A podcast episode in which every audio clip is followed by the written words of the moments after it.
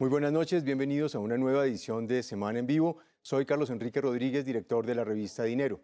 Para esta noche vamos a tener un tema que es de mucha actualidad, pero sobre todo que ha puesto a opositores, gobierno y a todo el mundo con una gran coincidencia y es la gran preocupación que tenemos hoy todos los colombianos por el deterioro del mercado laboral.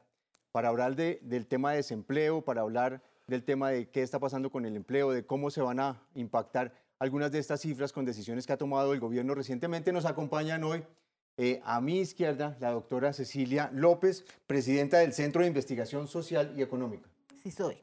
Sí soy. Muy bien, muchas gracias. Bienvenida, doctora Cecilia. Un placer. Nos acompaña también el doctor Estefano Farné, director del, del, Observatorio del Mercado Laboral de la Universidad Externado de Colombia. Doctor Farné, muy buenas noches. Buenas noches. El doctor Eduardo Bisbal, vicepresidente de FENALCO. Bienvenido, doctor Bisbal. Buenas noches, muchas gracias por la invitación. Y el responsable de las cifras del país y que nos da todos estos datos para polemizar, analizar y tomar decisiones, el doctor Juan Daniel Oviedo, director del DANE. Doctor Oviedo, muy buenas noches. Muy buenas noches, ¿cómo están? Muy bien, muchas gracias. Pues quería arrancar un poco todo este escenario de la, de la discusión sobre, sobre lo que está pasando con el mercado laboral. Eh, en donde ya llevamos varios meses, usted me corrige, en terrenos de dos dígitos. Años. Meses, perdón, meses. Pero meses, por lo menos meses en dos dígitos, con una destrucción de empleo, comparando un mes con otro también alta. Y en algunos analistas han hablado de que es la, una de las peores cifras de las últimas décadas, de la última década particularmente. Y quería mirar un poco el diagnóstico que cada uno desde sus áreas de interés eh, evalúan. Y lo voy a tener a usted de último para poder resumir perfectamente esto. Doctor Bisbal, desde el tema del comercio, ¿ustedes cuál es la lectura que le están dando al deterioro del mercado laboral en Colombia hoy? Pues nosotros creemos que es un problema estructural, es un problema de largo plazo que requiere realmente de medidas más audaces de lo que estamos haciendo.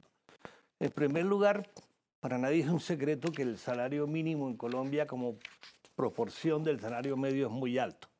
Que tengo un gráfico de la OCDE de 2016 donde lo sitúa en un 90%. Esto genera una rigidez muy fuerte. El incremento, en segundo lugar, el incremento acumulado en los últimos 10 años del salario mínimo sobre la inflación es del 17,41%. Y con una productividad negativa acumulada en esos 10 eh, años de menos, 1%. Eso también pues, es un problema estructural de fondo. En tercer lugar, lo que yo pienso que es el, el, el problema más serio, que es la caída de la inversión la inestabilidad jurídica en Colombia, el maltrato a los inversionistas ha ahuyentado a muchos de ellos. Vemos cómo algunos se han retirado. Eh, en el dato que salió ayer del Banco de la República, balanza cambiaria, cuando uno acumula el sector petróleo y minería y el resto, que es donde está el valor agregado, donde hay impuestos, este último ha caído 16% a 31 de mayo. Es, es un dato pues, de hace tres semanas, es decir, muy reciente. Y si a esto le sumamos la rigidez del, sistema, del régimen laboral colombiano, que es un régimen obsoleto generado por allá en los años 50, 60, con algunas modificaciones muy importantes, pues la verdad es que tenemos todo un cóctel para que el, desempleo eh, crezca. Eh, yo creo que hay un dato que es importante, es que estábamos felices porque teníamos tasas del 9 y pico por ciento son altísimas en cualquier parte del mundo. Ahora estamos en 10, eh, por encima de 10 o en dos dígitos y, nos parece gravísimo, pero venimos hace muchos, muchos años manejando tasas muy altas de desempleo. Okay. Doctora Cecilia. A ver, yo creo que cuando uno mira eh, lo que ha pasado con la economía eh, y cuando uno ve lo que ha pasado con el mercado laboral, es evidente que uno no puede decir que las cosas en la economía están funcionando bien. Cuando uno mira la serie, cuando empieza a bajar el crecimiento, cuando se empieza a ubicar por debajo del 4% y se ubica en el 3%, que eso pasa siguiendo un poco lo que tú has hecho el del 2015 en adelante, ahí cuando empieza a desacelerarse la economía empieza a crecer el desempleo. Entonces a mí me parece que ignorar que el crecimiento de la economía tiene un impacto sobre el mercado laboral es absurdo, porque es evidente. Puede que nunca hayamos tenido el empleo friccional. Yo no sé si alguien alguna vez ha hecho el cálculo de ese empleo que necesariamente se genera porque la gente se mueve de opuestos a otro, que es lo que es imposible reducir. Pero de todas maneras, lo que sí es evidente es que Colombia ya se había acostumbrado, sobre todo en esos periodos en que la economía creció bien, a tasas de desempleo mucho más bajas. Y uno sí ve la tendencia creciente a partir del momento en que se desacelera la economía. Es una realidad innegable. Entonces, sí, aquí no hay nada que hacer, puedes echar la culpa a los salarios, a lo que quiera, pero la economía, la dinámica económica sí tiene un impacto sobre el mercado laboral.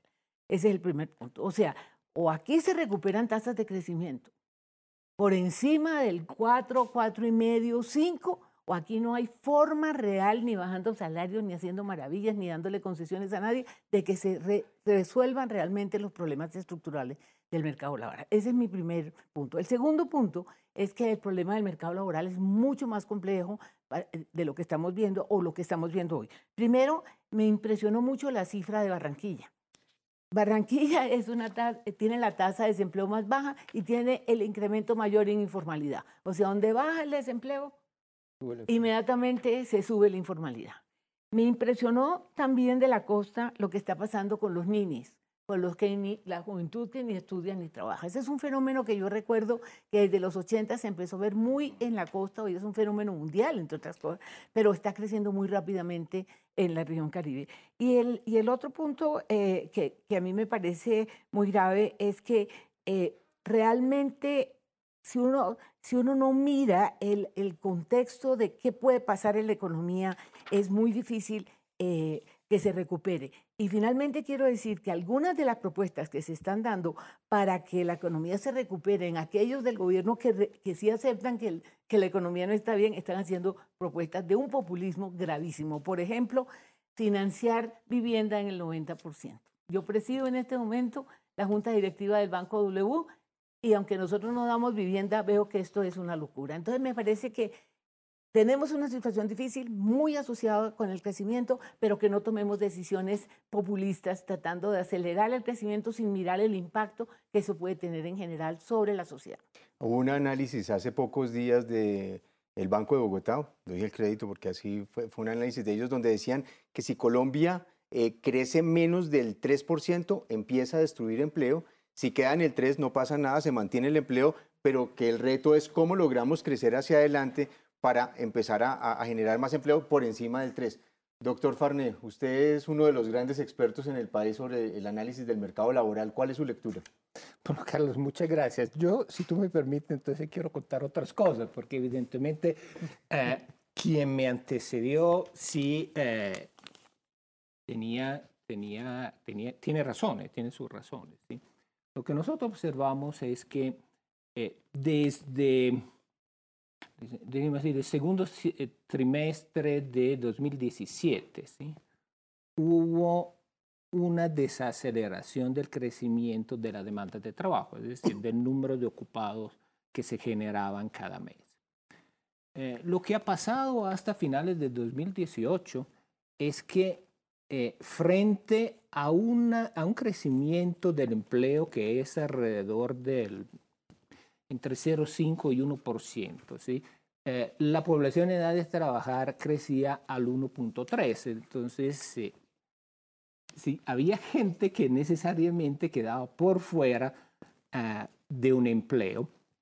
Y lo que, y lo que se hacía, lo que hacían era eh, dirigirse hacia la inactividad.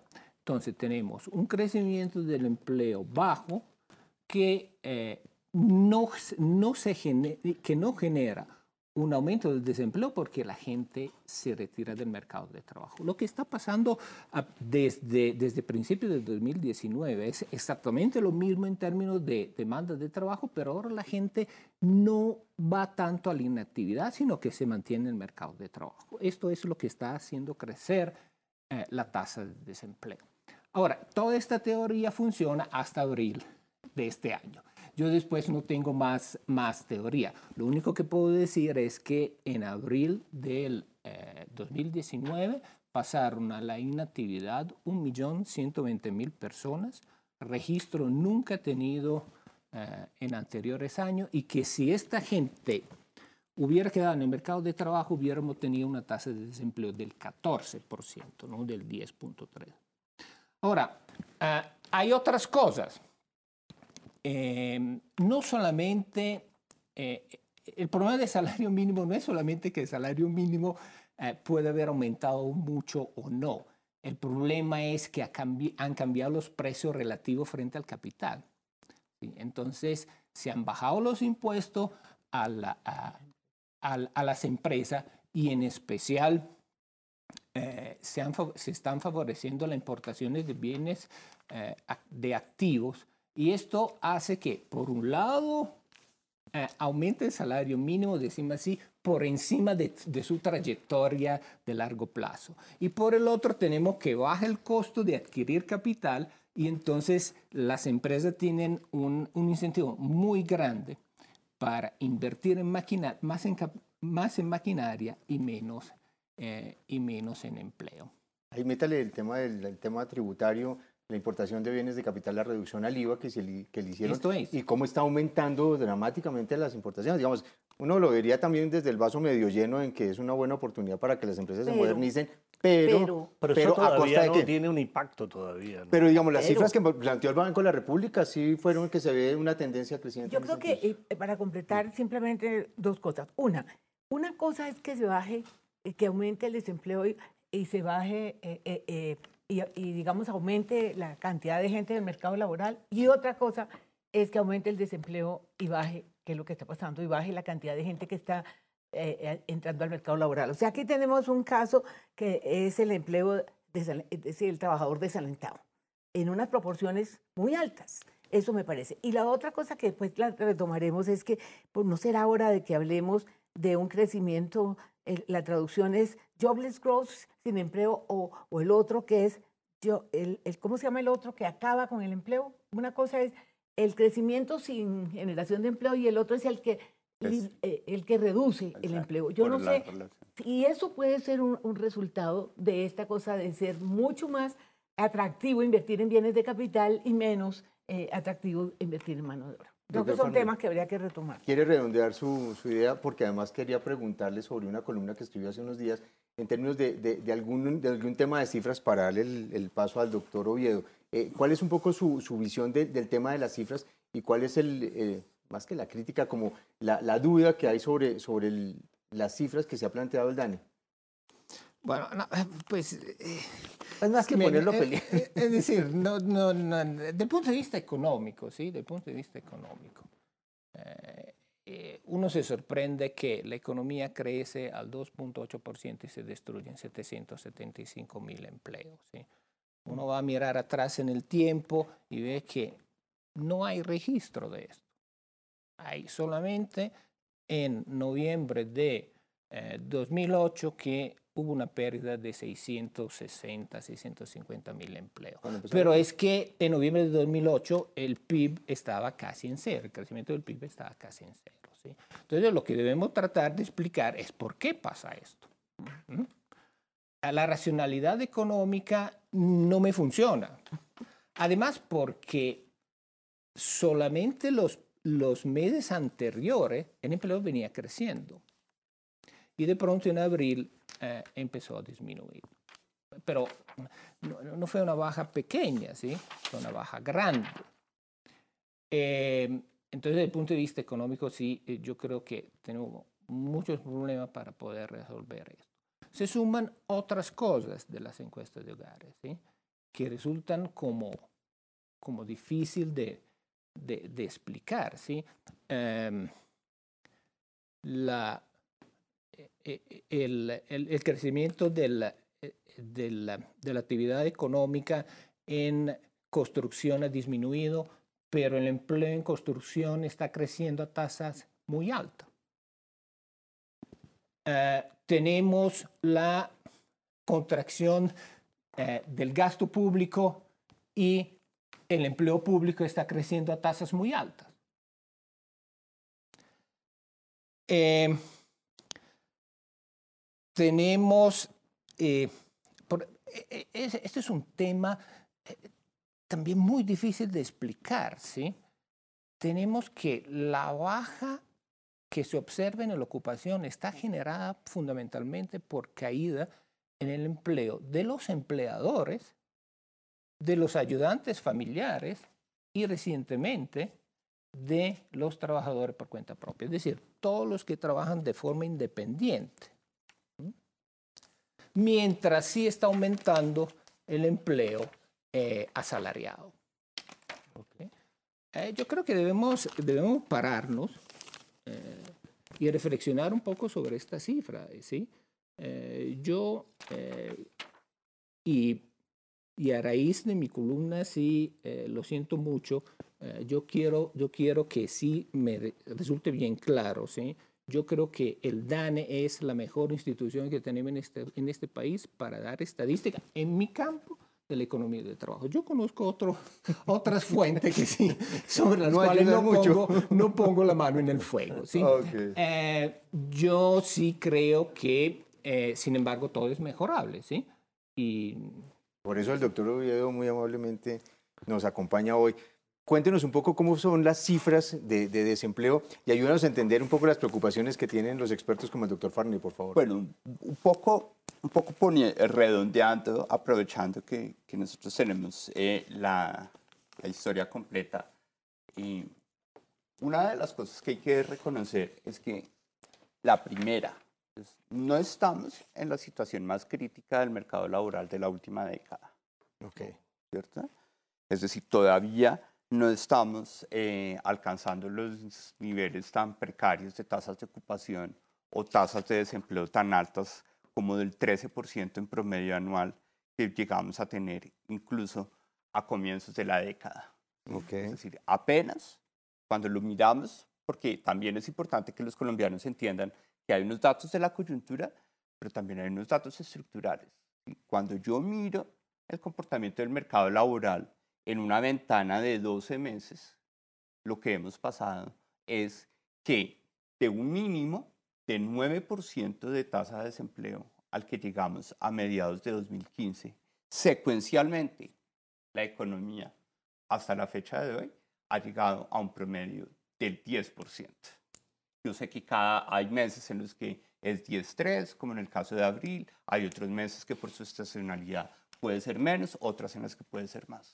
Pero el deterioro del mercado laboral, como lo menciona la doctora Cecilia, es un deterioro estructural que viene desde el momento en el que el modelo en el cual se apalancó la economía colombiana sin ningún juicio político, sino técnicamente, la economía colombiana fue sujeto del boom de commodities de la década que nosotros vivimos, que duró hasta octubre de 2014, cuando teníamos el precio del dólar al, por encima, el precio del petróleo por encima de 100 dólares.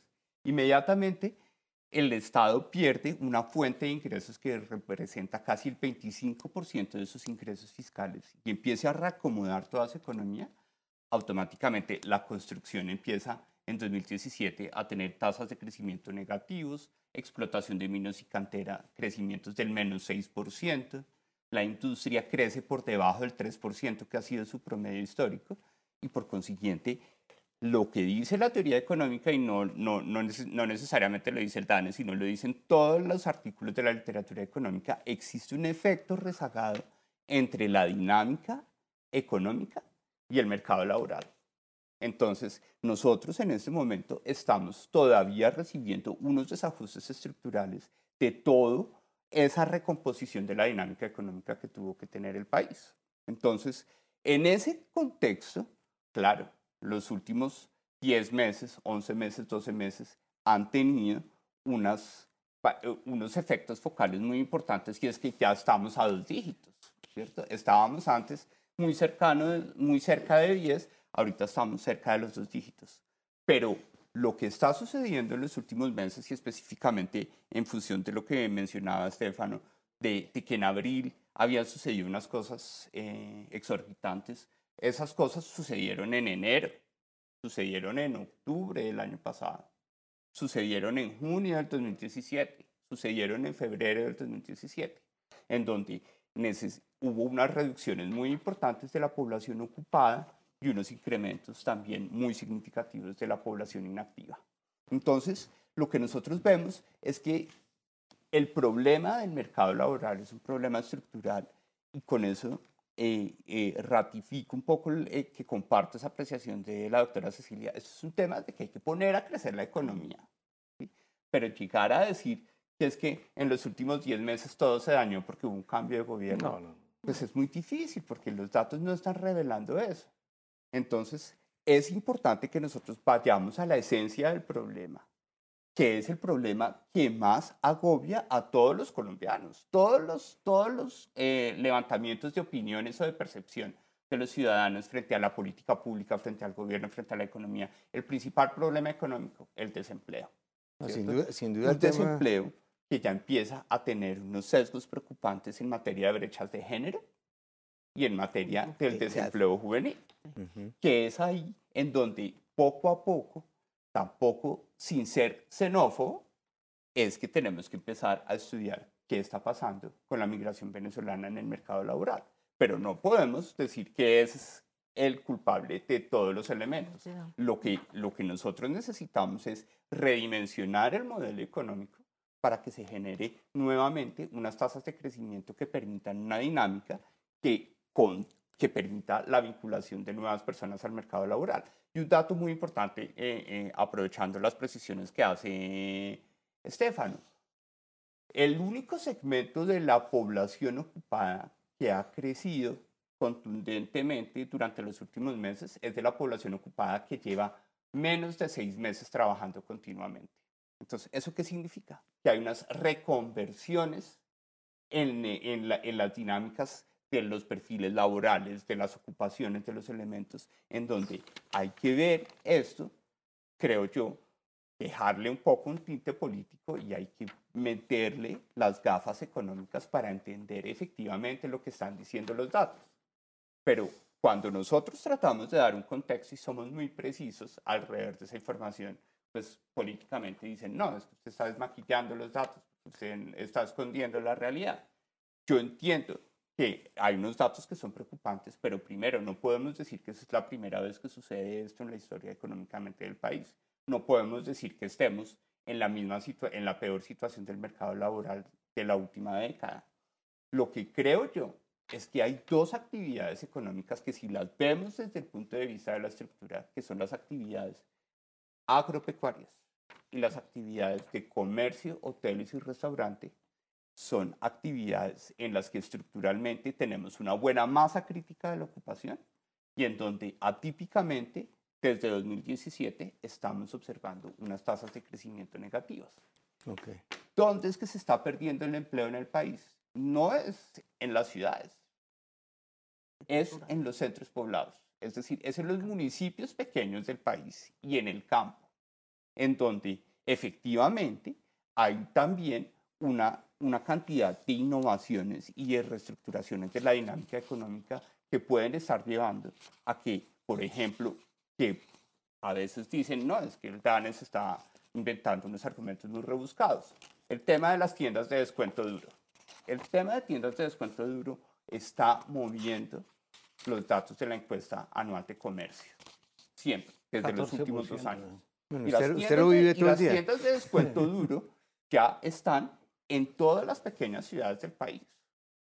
Automáticamente, la llegada de una tienda de descuento duro a una ciudad pequeña de menos de 10.000 habitantes automáticamente implica la salida de algunos pequeños supermercados, de, de algunos pequeños senderos, que es donde la desagregación de la información del mercado laboral nos está diciendo que se están perdiendo más ocupados en, ese, en, en- en esas, activi- en, esos, en esas actividades específicas. Entonces, lo que nosotros creemos es que más allá de decir que es que porque el cambio de gobierno se deterioró el mercado laboral, lo que tenemos es que analizar y hacer una radiografía estructural de las actividades económicas que están sucediendo. El- eh, y esta información, mm, que es otro elemento que yo quisiera cerrar la discusión, esa información es la información más fina que obtiene el DANE periódicamente, porque es una información que se obtiene de casi 20.000 hogares que se entrevistan mensualmente. Es decir, estos datos que produce el DANE son la voz de Colombia, que, cien- que tienen un proceso de calibración para poder hacer una inferencia estadística a nivel poblacional. Pero lo que no podemos ver, lo que no podemos hacer es automáticamente, cuando vemos que un número no cuadra, automáticamente decir que todo está mal. Ok. No, vamos si a, no vamos a ir un segundito, vamos a ir un, un un segundo, vamos a ir a, alrededor de comenza- este a comerciales, ya seguimos y quiero retomar ahora cuando volvamos el tema de la migración venezolana. Yo quiero hablar del, del- de los salarios y el consumo. Sí, y ahorita vamos para allá también a mirar las soluciones y a mirar crecimiento para dónde. Y yo del crecimiento en la inversión. Correcto, esos son los puntos claves. Ya nos volvemos a encontrar, en unos segundos estaremos nuevamente con ustedes.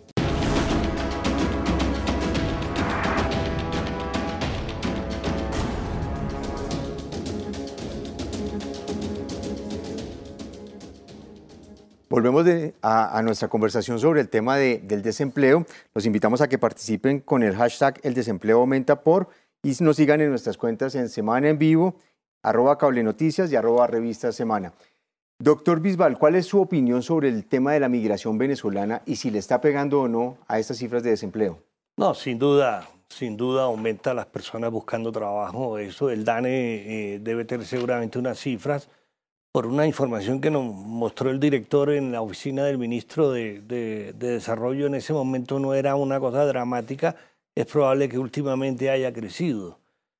También hay que pensar en los venezolanos que han traído inversión a Colombia y han empleado a muchísima gente. Ese es un dato que valdría la pena, entre otras cosas, para evitar la xenofobia, ¿no? Porque muchísimas empresas venezolanas trajeron sus inversiones a Colombia y han generado también empleo. Eh, entonces, eh, eh, sin duda, la, inmigración venezolana afecta, afecta en los sectores de bajos salarios. hoy salió un dato ayer de que los salarios de estos migrantes se alrededor de un 39% del salario que recibe un... La brecha, la brecha es, muy alta. sin embargo, por ahí dicen que si los venezolanos no hubieran recogido la cosecha cafetera, se hubiera quedado en, los, en los palos de café de, la zona, ¿no? Entonces eso pues también trae sus elementos positivos. Yo quiero de todas maneras hacer una aclaración de que lo que yo pienso no es un tema de la culpa de 10 años de este gobierno. Le ha tocado maniobrar con una situación que venía difícil internacional, eh, de caída de los commodities. Eh, la reacción que hubo este año un poco también se debió a la subida de los precios del petróleo, que en Colombia impacta mucho porque la, eh, la economía, digamos, eh, diferente del petróleo y la minería no impacta mucho. Y, cuando impacta, impacta en el largo plazo. Pero es una, una pregunta que yo tengo es, eh, ¿por qué la inversión viene cayendo si la importación de los bienes de capital viene creciendo? Yo entiendo que hay un rezago y todavía uno no puede decir que esas inversiones estén funcionando pero eh, ¿se tratará de simplemente reemplazo de activos fijos, de maquinaria?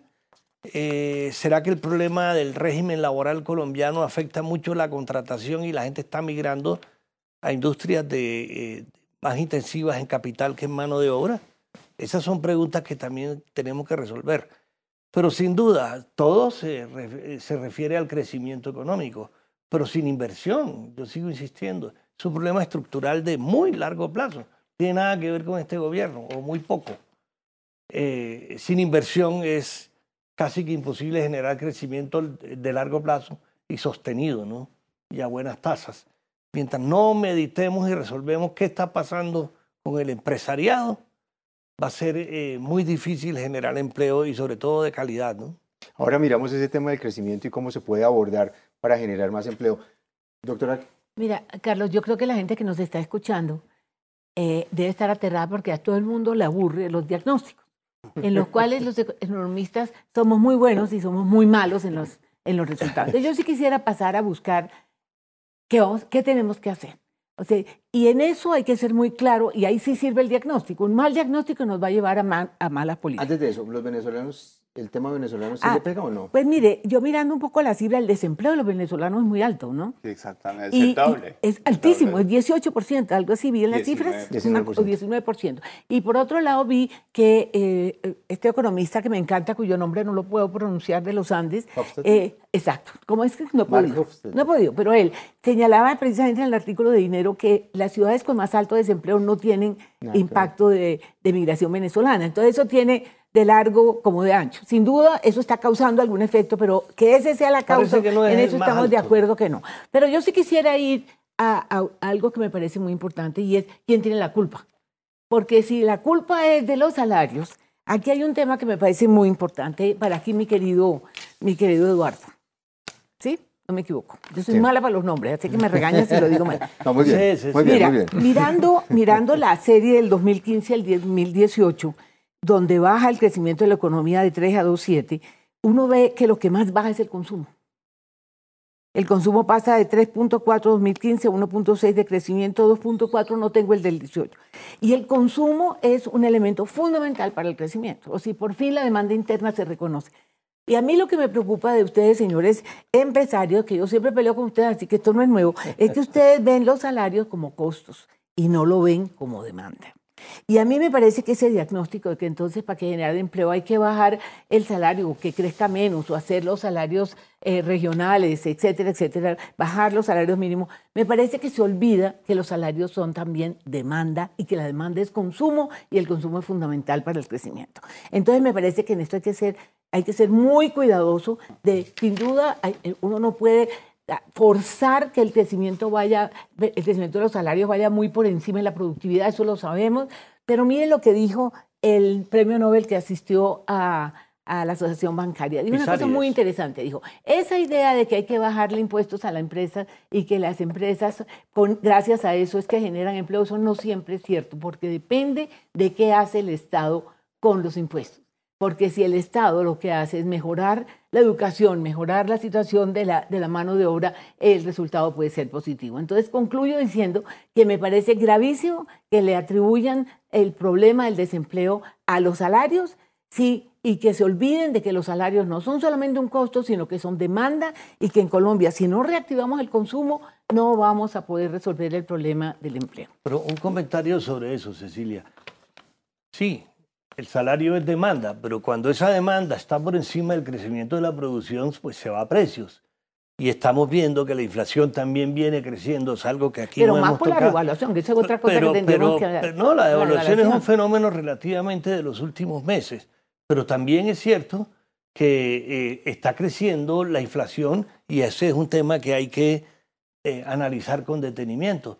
Los salarios, pues per se, por encima del crecimiento de la producción, pues va a precios. Si uno toda la vida incrementara los salarios, como se puede estar haciendo inclusive en países cercanos, que se incrementan en el mil, en el dos mil por ciento y al día siguiente la inflación se los come. Entonces, no, hasta cierto punto, y ese es lo difícil de, en la negociación del salario mínimo, que Estefano conoce, que Juan Daniel conoce, es Y que a mí me hasta tocó cuando dónde- estuve en el gobierno. hasta dónde se llega en el incremento, porque el incremento per se tampoco es bueno. Entonces, No, es que eh, no se olviden que aquí es demanda. Ok. Doctor Farné, la primera pregunta era el tema de los venezolanos. Ustedes desde el observatorio, ¿qué han encontrado? Ah, bueno. Nada de salario mínimo. Por ahora, Ah, por bueno, ahora. No, mire, em, eh, a ver, eh, es innegable que hay más venezolanos en el país y esto también deben comer y luego deben trabajar en algún lugar, ¿verdad? Esto es obvio, ¿sí? Eh, la impresión que nosotros tenemos es que no ha sido tan grande el efecto sobre, sobre, sobre el desempleo, Eh, principalmente porque mm, si me acuerdo bien por el artículo que salió hoy en el, en el tiempo, los venezolanos se están concentrando en construcciones y servicios, digo bien, y este es un sector eh, eh, fundamentalmente informal. Y en el sector informal el ajuste por lo general no se da por desempleo, sino por salario, sí. Entonces, una cosa que puede haber eh, sí tenido un efecto importante, más que sobre, sobre el desempleo, es sobre los niveles de salario eh, de las personas menos capacitadas. Están contratando más venezolanos a mitad de precio que colombianos. ¿Eso Claro. sería? Eh, y en eso que dice Claro, Estefano, en claro. eso que dice Estefano, para no interrumpirte, sino complementar, los datos del- de la gran encuesta integrada de, hogar- de hogares dicen, en Colombia en promedio, el 44% de los ocupados gana hasta un salario mínimo. Nada. Cuando hacemos esa medida, solo para los migrantes venezolanos llegamos al 63%. Es decir, que son personas informal. activas laboralmente, formadas, porque no tenemos una brecha de formación de capital humano frente a los venezolanos, con un costo de oportunidad muy alto del desempleo, porque tienen que generar ingresos para enviar remesas a, a sus hogares, pues están aceptando ofertas salariales mucho más competitivas y por consiguiente tienen un impacto, pero que tampoco, como lo dice Estefano y como lo dice la doctora Cecilia, no, No, podemos no. decir que sea la culpa de todo. No, ¿sí? no, no. Apenas representan el 1.7% de los ocupados. ¿sí? Y de ese 1.7% de los ocupados, que son los migrantes venezolanos, el 1.2%, es decir, casi el 80%, están en situación de informalidad. Ok. Entonces, tanto como decir que la migración venezolana está acabando con el empleo en Colombia, no, jamás podemos decir. Hay un común denominador en todo, y voy a empezar con el doctor Farné, que me dijo que no iba a hablar de salario mínimo, pero le tengo que preguntar. Y es un poco el tema del salario mínimo realmente, ¿en qué circunstancias está?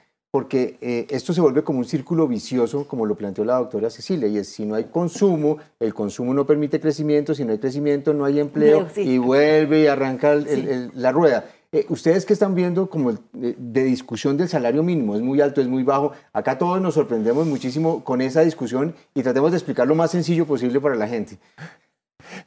Es que no es, no es sencillo ni siquiera para nosotros, pero lo cierto es que es, que es las dos cosas, ¿sí? es decir, hasta la teoría económica básica te dice que el salario es un elemento del consumo de la gente y, el y por el otro lado al mismo tiempo es un costo para las empresas. ¿sí? Entonces lo que uno debería encontrar es un equilibrio Equilibrio. eh, entre las dos cosas. ¿Qué dicen los economistas? Que el salario debe, debe crecer con la productividad, pero en realidad no conocemos bien la productividad de las personas y ahí, y ahí surge eh, el problema. Ahora, hay unas medidas, eh, yo diría, aceptadas, ¿sí? A nivel mundial que no prueban nada de lo que yo le acabo de decir, es decir, que eh, el salario mínimo crece por encima de la productividad, que es el porcentaje que representa el salario mínimo del salario promedio. ¿sí? Eh, Nosotros tenemos cálculo que nos dice que está alrededor del 60%. Esto, sin comprobar nada, es un indicador que dice que probablemente el salario mínimo es, es elevado. Hay hasta eh, posiciones de la OIT que habla de maxi salario mínimo a partir del 60%. Eh, ahora, mi opinión muy personal es que eh, está mal todo. El salario mínimo debería ser la remuneración para las personas menos capacitadas y que necesitan una protección por parte de la legislación laboral. Es decir, lo que tienen menos capacidad, los jóvenes, los que tienen bajos niveles eh, de, de educación, y para ello debe servir esto. El hecho es que el salario mínimo es el salario de referencia para todo el mundo. ¿sí? Eh, terminamos que también el salario de los eh, parlamentarios depende del salario mínimo, de los múltiplos del salario mínimo. ¿sí? Eso no tiene sentido. En realidad, el salario mínimo debería servir para cubrir las personas eh, de menores eh, calificación, jóvenes, menos educados, y el resto debería ser el resultado de la negociación colectiva entre los empresarios y los trabajadores. De esta forma, fíjense que por esto que en este país no hay negociación entre trabajadores y, y- empresarios, porque todo se decide en la mesa de salario mínimo.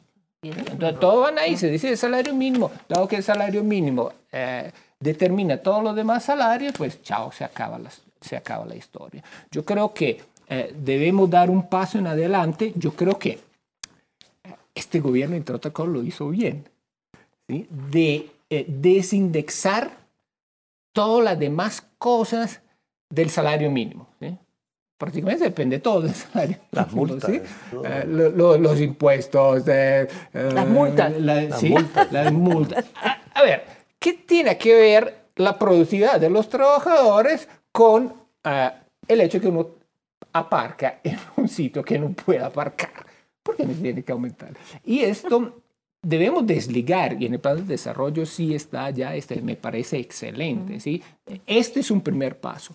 Pero lo otro es que no podemos pensar que todos los salarios se puedan negociar eh, los últimos 15 días de diciembre eh, en una negociación eh, en un ministerio. ¿sí? Yo creo que esto debe ser, el salario mínimo debe dar un piso mínimo para estas personas y después debe haber negociación entre trabajadores. Pero para eso tienen que tener sindicatos.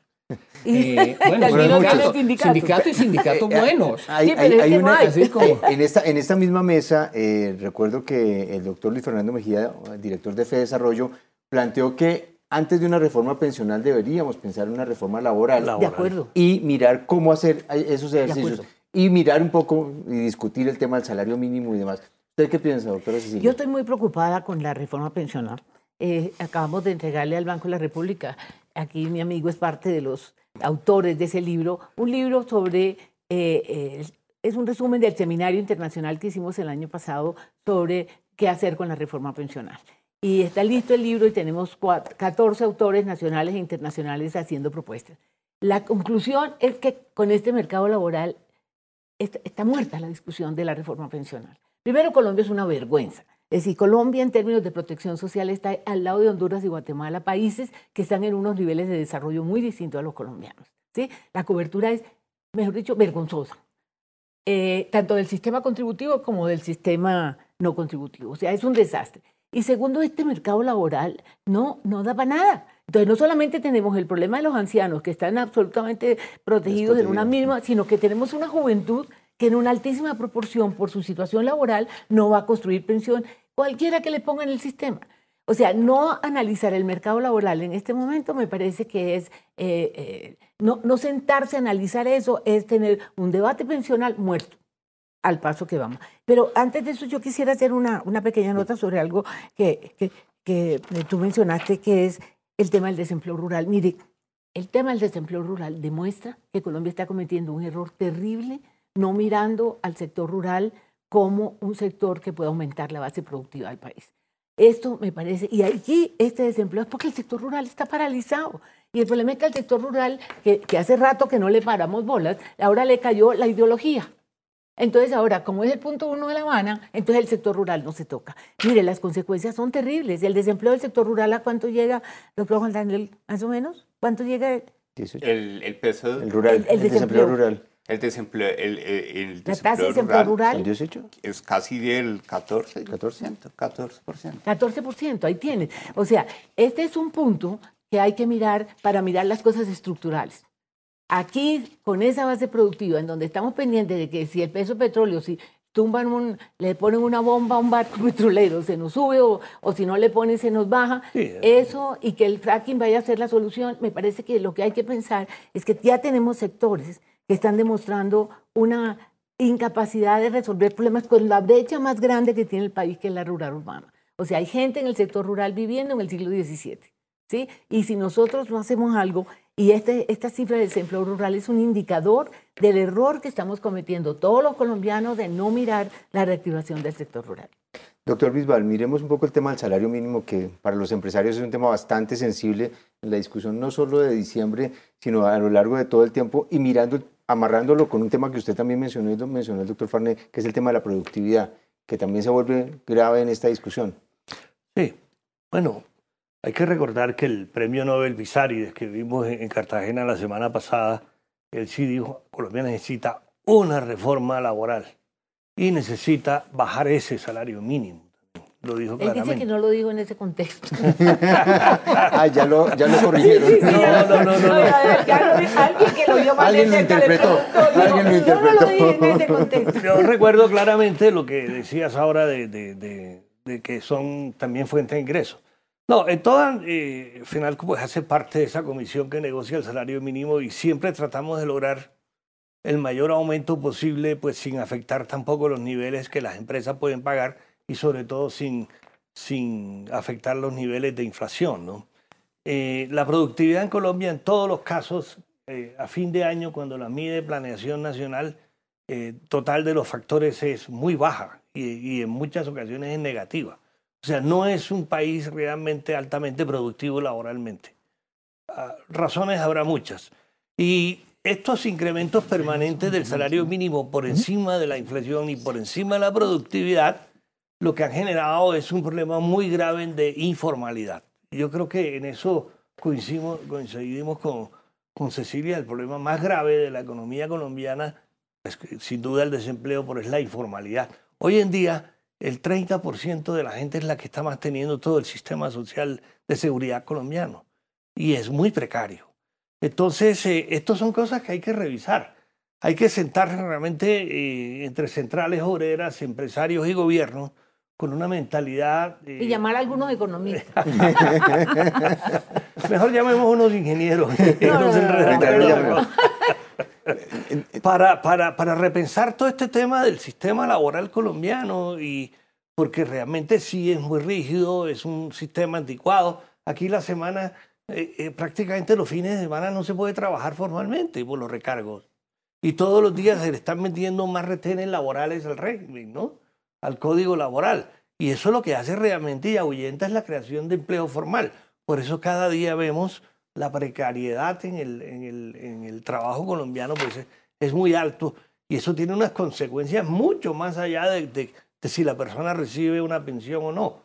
Por ejemplo, si el SENA quiere capacitar a unos eh, trabajadores porque va a venir X o Y Industria Colombia Nueva, es muy difícil ubicar a la gente porque está en la informalidad, no está registrada, no está detectada. Es un problema mucho más grave que condena a ese trabajador a la pobreza permanente. Porque lo único que lo saca a la gente de la pobreza no es el decreto del salario mínimo, es el trabajo y el crecimiento de la productividad. Entonces, todo ese tipo de cosas hay que revisarlas. Hay que revisar sin duda el régimen laboral colombiano con una mentalidad mucho más abierta, porque como está va a ser muy difícil mejorar las condiciones de los trabajadores. Yo quería, el, el doctor Oviedo mencionó varias veces eh, haciendo referencia a lo que han venido hablando los panelistas, sobre que estamos en una situación estructural. Esto no es un tema coyuntural, venimos desde hace varios tiempo con, con, este, con este tema. ¿Ustedes qué flexibilizarían de, o cuál sería una propuesta para poder discutir alrededor del tema laboral? ¿Qué deberíamos mirar? Hay una gran discusión alrededor de los parafiscales, de todo lo que se ha armado alrededor de ellos. Desde usted, ustedes desde el DANE, ¿qué estarían viendo como para poner sobre la mesa en términos de discusión? Bueno, esa pregunta me la ponen difícil porque... No, no, pero... es, pero, no, pero usted toca con pinzas, pero... pero el lo sabe todo. datos y no interpretar. Pero, pero sí hay algunas cosas sobre las cuales... Ahora le pregunto uno de los datos. nosotros, nosotros sabemos que, que, que, que, que ha sido polémico, pero sí es importante mirar eh, esas condiciones eh, o esas actividades económicas que tradicionalmente en el país han generado mucho empleo en el comercio minorista y en el sector agropecuario. Es decir, a nosotros nos, sí nos parece que estructuralmente hemos tenido recurrentemente unas pérdidas y unas caídas de empleo en los últimos dos años en estos dos sectores, en comercio, hoteles y restaurantes y en el sector agropecuario, que más allá de decir si los datos están bien o mal, ya orientan una reflexión importante de qué está pasando en esas actividades. ¿sí? Porque, por ejemplo, el sector de comercio, hoteles y restaurantes es uno de los mayores generadores de empleo en el país. El mayor. ¿sí? Y si estamos viendo unas pérdidas importantes y, se, y recurrentes en esas actividades de, de, poca sofisticación, como es la venta de víveres o de artículos en, en tiendas eh, no especializadas o venta de comida para consumo inmediato. Y estamos viendo que ahí los colombianos nos están diciendo que ya no están teniendo empleo, pues vale la pena revisar estructuralmente qué se puede hacer para recomponer esos perfiles de mano de obra, porque muy seguramente la lectura de los datos puede ser consistente en el sentido en que esas personas salen del mercado laboral y como lo dicen los datos, muchas de esas personas no empiezan a hacer gestiones para buscar empleo, sino que se quedan en la inactividad cuatro o seis meses. Qué bueno sería que el país pensara qué hacer en esos cuatro o seis meses de inactividad para reconvertir las competencias de esas personas que ya no van a encontrar trabajo en un supermercado de barrio porque automáticamente ese modelo quedó desaparecido de la, de la dinámica del comercio minorista en el país. Nos faltan muy pocos minutos y quiero que nos ayuden a redondear dos cosas. Quisiera okay. lo, lo, lo concreto ahorita, pero solo para que me ayuden con cuál es la cifra de desempleo que ustedes creen con la que vamos a terminar el año y un poco cuál sería el mensaje para poder generar nuevas plazas de empleo y hacerlo. Empiezo por lo último. Eh, yo creo que sí hay un problema estructural, que es cómo reaccionamos, cómo hacemos reaccionar la economía, pero hay temas eh, coyunturales también.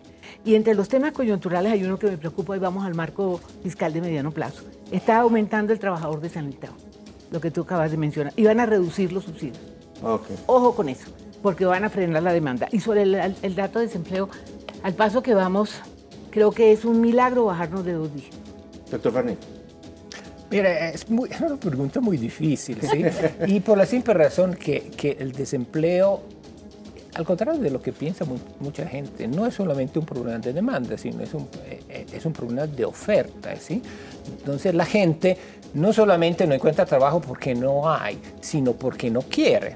Ok. ¿sí? Entonces, prever el, el componente de oferta resulta ser eh, muy difícil. ¿sí? Yo esperaría que eh, si efectivamente hay una recuperación de la economía, así como, como parece, que sí no debería eh, crecer mucho el desempleo, sujeto a eh, el regreso eventual de muchos inactivos al mercado de trabajo, que esto sí no se lo puedo prever. Doctor Bisbal, su cálculo para el final de año de desempleo. No, no, tampoco no. Yo no le voy a preguntar a usted porque si no es impeor. Esa, bola de cristal. Bueno, les no- agradezco no muchísimo. tenemos. Ya nos están mandando a terminar. Les agradecemos muchísimo a ustedes que nos hayan acompañado. Doctor Farnet, doctora Cecilia, doctor Bisbal, doctor Oviedo, muchas gracias por acompañarnos. Nos encontramos próximamente en Semana en Vivo. Gracias.